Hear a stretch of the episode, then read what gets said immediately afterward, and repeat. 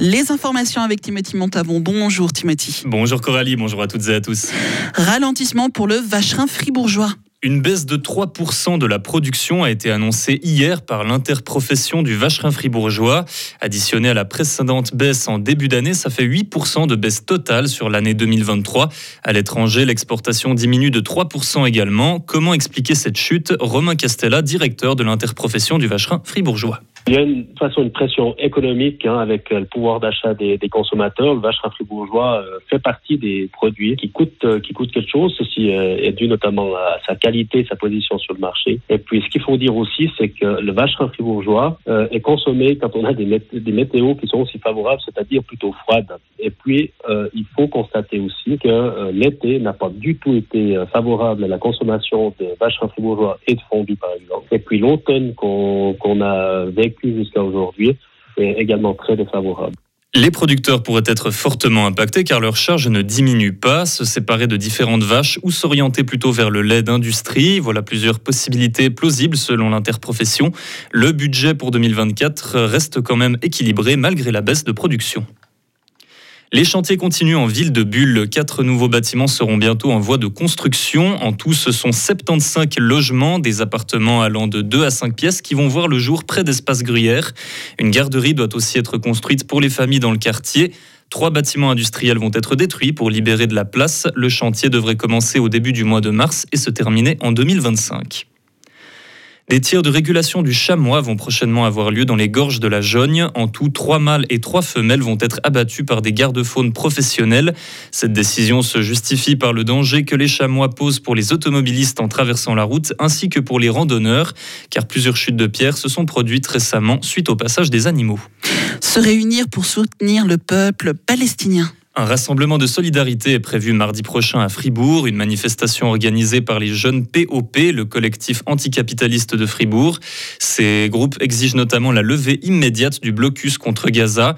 Mais alors que de nombreux cantons et villes outre-Sarine interdisent ce type de rassemblement, la Suisse romande, de manière générale, les autorise. Le canton de Fribourg ne fait pas exception. Thierry Steyert, syndic de la ville de Fribourg. Tout d'abord, la Constitution fédérale garantit la liberté de réunion à son article 22. Euh, toute organisation peut invoquer cette liberté de réunion pour organiser une manifestation euh, sur domaine public. Nous, sommes saisis d'une demande d'organiser de, une telle manifestation. Euh, nous avons également un préavis positif de la part de la préfecture qui, elle, est, en charge des, des aspects euh, sécurité en lien avec la police cantonale. Donc nous n'avons pas de motif valable de refuser une telle manifestation Jeudi passé, près de 4500 personnes ont défilé dans les rues de Lausanne pour montrer leur solidarité avec le peuple palestinien. Plus de transparence à l'avenir pour les élus fédéraux. Une commission des institutions politiques a adopté une motion qui demande à ce qu'ils soient plus explicites, notamment à propos des gains qu'ils touchent grâce à des activités annexes. Les députés vont devoir, euh, à partir de maintenant, indiquer une fourchette qui donne une idée de la somme qu'ils gagnent avec leurs activités en parallèle.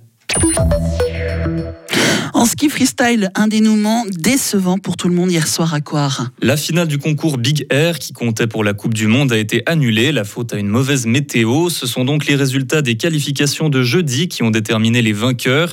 Chez les dames, il s'agit de la fribourgeoise Mathilde Gremaud, mais gagner en Suisse à défaut de finale, n'est-ce pas un peu frustrant? La réponse de Mathilde Gremaud. Ben, la compète est annulée, donc euh, c'est sûr que c'est pas un sentiment très chouette de pas pouvoir euh, montrer ce qu'on avait euh, préparé pour la finale, surtout devant bah, devant les spectateurs en Suisse à Coire. mais par contre, ben finalement, une victoire, ça reste une victoire, et puis ça vaut des points. Donc pour la saison, c'est tout bien, mais ouais, complètement triste de pas pouvoir pas pouvoir participer à la finale ce soir, et puis ouais, simplement que ça n'ait pas lieu. Sur le podium final de la compétition figurent donc deux Suissesses, Mathilde Gremaud et Sarah Euflin. Et en, hockey, et en hockey sur glace, Fribourg-Gotteron est inarrêtable. Les Dragons ont enchaîné leur neuvième victoire consécutive hier soir face à Davos. 2 à 1 pour les Dragons, un but de Christophe Berchi, l'autre de Kylian Motet. Les Fribourgeois occupent toujours la première place du classement en National League. Demain à 15h45, les Fribourgeois iront dans le Tessin pour affronter le HC Lugano. Retrouvez toute l'info sur frappe et frappe.ch.